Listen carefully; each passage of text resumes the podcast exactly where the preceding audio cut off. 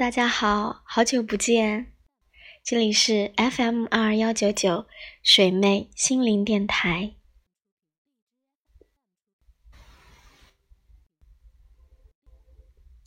那我觉得在生活中，每个人都会成为别人眼中的某某某，那也会存在一些颠倒是非啊。然后不分青红皂白，甚至无中生有的一些话语，让你很不开心。那我们今天就来讨论一下这样一个话题，叫做“你没有权利评判我”。我相信大家都很喜欢八卦啊、吹牛啊，然后茶余饭后讨论一些别人家的私事。那其实有的时候可以聊聊天，当闲话讲讲，但是真的不要做无中生有的事情。那这个不仅仅伤害到的是别人的名誉名声，同时我觉得会严重影响你个人的一个魅力指数。你觉得呢？那我们讲，为什么没有权利评判呢？因为你看到的只是我人生的某个片段，因为你人为的用蒙太奇把我的人生剪辑成了你可以批判的样式。那三年前，在看完高圆圆和赵又廷的定情电影《搜索》之后，我就在心里写下了这几句话。女主角得知自己得了癌症之后，坐在回家的公交车上，心力交瘁。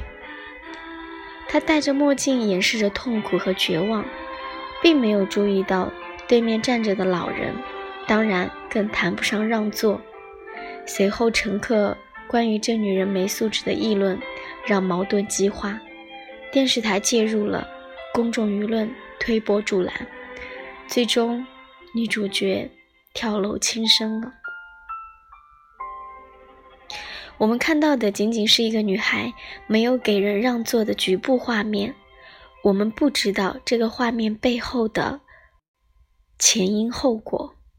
但如果我们知道了，相信很多人都能理解和体谅。而女孩显然无法去向每一个人解释原委。于是道德判断就迫不及待地展开了，没有礼貌，缺乏教养，品质败坏。我们一时的口舌之快，看似那么理直气壮、正义凛然，实则是一把血淋淋的剑，杀人于无形。而这样的论断，每时每刻，无处不在。不久前同学聚会。多年未见，大家都激动万分。一位女同学最后出现，场面有点像《虎妈猫爸》里董洁弹着吉他，穿着抹胸礼服从屏风后面惊艳亮相一样。矫情是有了点儿，但并不影响她展现出了和我们大多数人不一样的依然赤子青春的状态。寒暄问好，谈笑风生。可等这位同学走以后，大家开始议论纷纷，他怎么变这样了？我不喜欢现在的他，好假，好装。听说他哦，什么什么什么。我无法揣摩每一个人的心态，我只觉得可笑。十几年，每个人都在经历自己不同的人生，谁也不知道彼此遇到了谁，发生了什么。仅仅一两个小时的相见。就可以窥探到别人过往，虚伪、复杂，甚至不堪，真是天赋异禀。曾经我在商场看到一个六七岁模样的小男孩，嗖的一下从我身边跑过，吓了我一大跳。然后他继续横冲直撞，穿梭在人群里。他的妈妈在后面追，好不容易追上之后，一句也没批评他，反而搂在怀里，不住地说。乖，瞧这一头汗。当下包括我在内的很多旁观者，都向这位妈妈投去了不屑的目光，似乎想告诉她，这样的溺爱终有你后悔的一天。后来我在饭店门口等座位的时候，恰巧和这位妈妈挨着，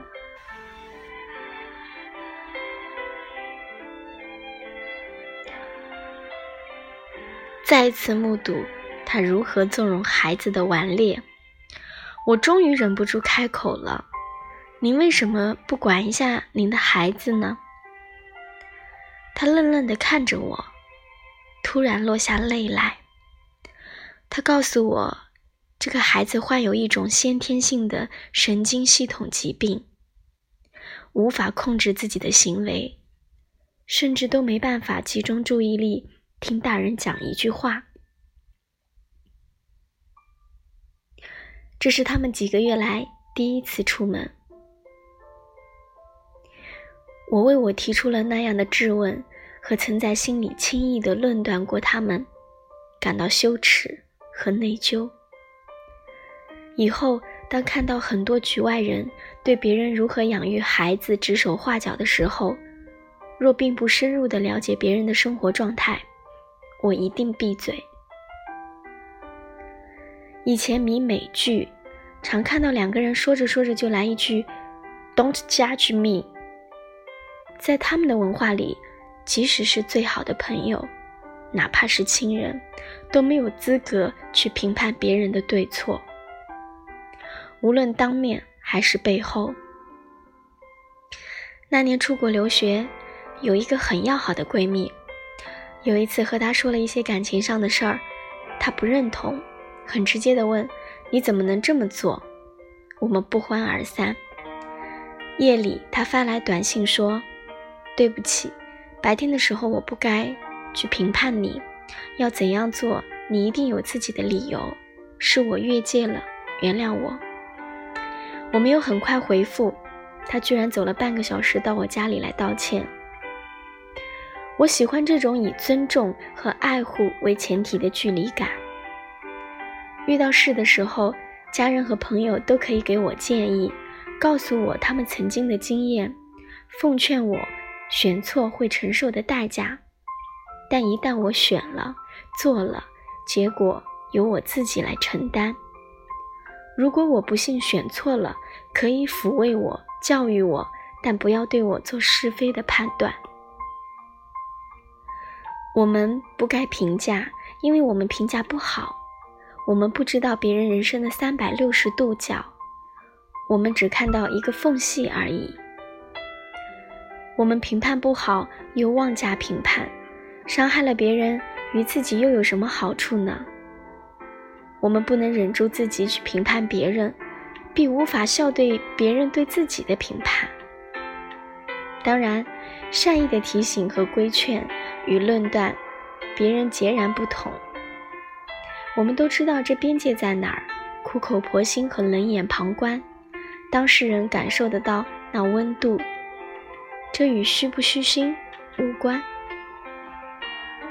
其实很多人的人生就浪费在评价别人身上。当你知道你并没有被赋予对任何一个人进行论断性评价的权利的时候，你会发现突然有了更多的精力和时间去专注自己的事情。人缘也变得特别好吧？当你知道任何一个人也没有被赋予对你进行论断性评价的权利的时候，你便不会再去介意别人的话，生活也会更轻松吧。我们每个人都不可能百分之百去体会对方的处境，即使你经历过来类似的情况，即使你阅人无数。看尽人生繁华，他当下的感受和选择，一定是原生家庭、教育背景、过往经历、偶然必然，或是几十年错综复杂的原因促成。那些不为人知的辛酸，无法言说的苦衷，你如何知晓？所以，只要他没有触及法律，没有违反公共道德，没有侵犯他人的利益，对与错。只有时间可以判断，只有上帝可以审判。所以那些常常挂在嘴边的狠狠的形容词就都收了吧。别人的形容词传到自己耳朵里就都忘了吧。以欣赏的眼光接受每一个生命的样态，没那么难。